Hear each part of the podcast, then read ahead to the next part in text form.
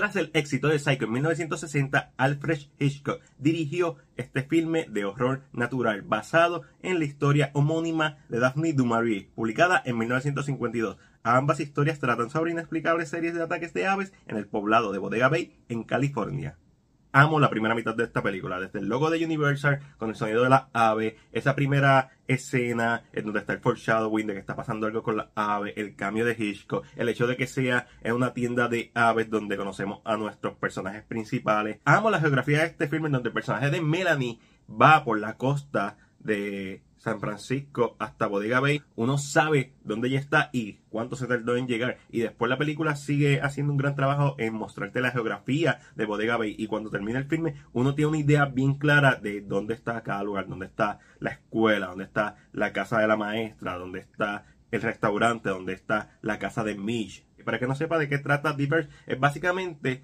esta mujer joven de socialite quien le está haciendo una broma pesada a este abogado que simplemente conoció un día y pues tengo chavo, tengo tiempo, así que vamos a viajar tres horas hasta Bodega Bay para hacerle esta broma, pero no es una broma de mal gusto, ella le compra unas aves de amor que son para realmente la hermana de Mitch y su cumpleaños y se lo está haciendo como para demostrarle que ella no es tan superficial como él cree que es ya que hay una historia de trasfondo que eventualmente la vomitan sobre cosas que ella aparentemente hizo en el pasado de exposición deshonesta.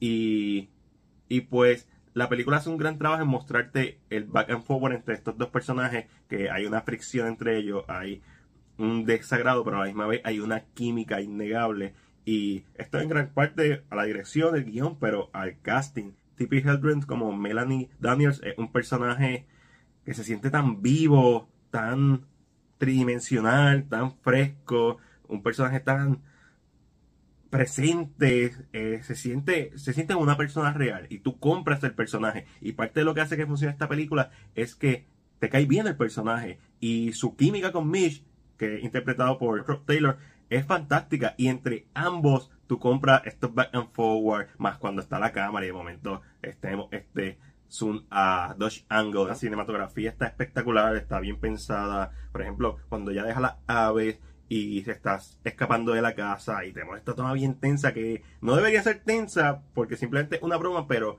Hitchcock te pone en los pies de ella y con la cinematografía crea esta tensión y por eso es que él es el maestro de la tensión. Más allá de lo que va a pasar después con las aves, la película fácilmente pudo haber funcionado como una comedia romántica dramática y quizás esa es la mejor versión de Diverse, básicamente. Porque una vez empiezan los ataques, eh, se ve ¿verdad? la costura del filme. Esta película es bien ambiciosa y sus efectos prácticos no siempre funcionan sus efectos visuales no siempre funcionan. De hecho, son risibles en muchos casos. Si me das a escoger entre Psycho, The Bird y Marnie, que es un drama psicológico, mi menos favorita de Hitchcock es Claro, también Marnie me gusta más porque Marnie de igual manera tiene una secuencia de tensión impresionante. Marnie es casi como si fuera una secuela de Psycho. Básicamente como si el personaje de Marion no se hubiera parado en el Base Motel.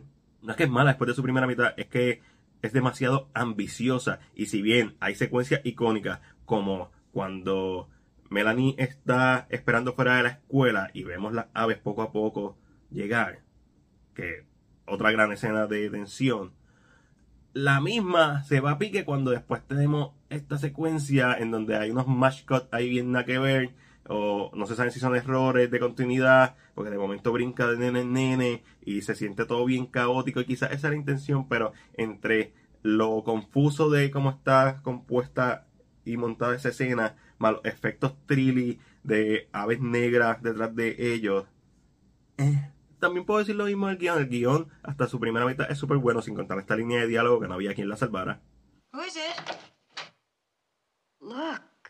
Ya al final, se queda sin gasolina.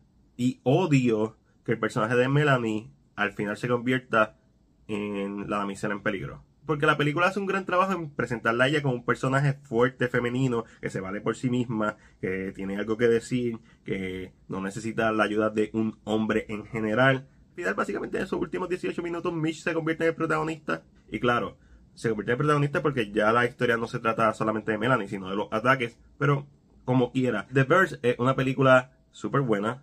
bien hecha, bien dirigida, con green screens asquerosos, con efectos visuales que son demasiado ambiciosos para la época. Un filme que respeto, un filme que me disfruto, que lo he visto varias veces.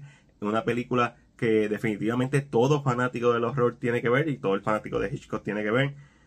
Pero es una película que en su segunda mitad deja bastante que desear. No deja de ser una película impresionante, sus paintings son hermosos, sus secuencias de tensión son hermosas.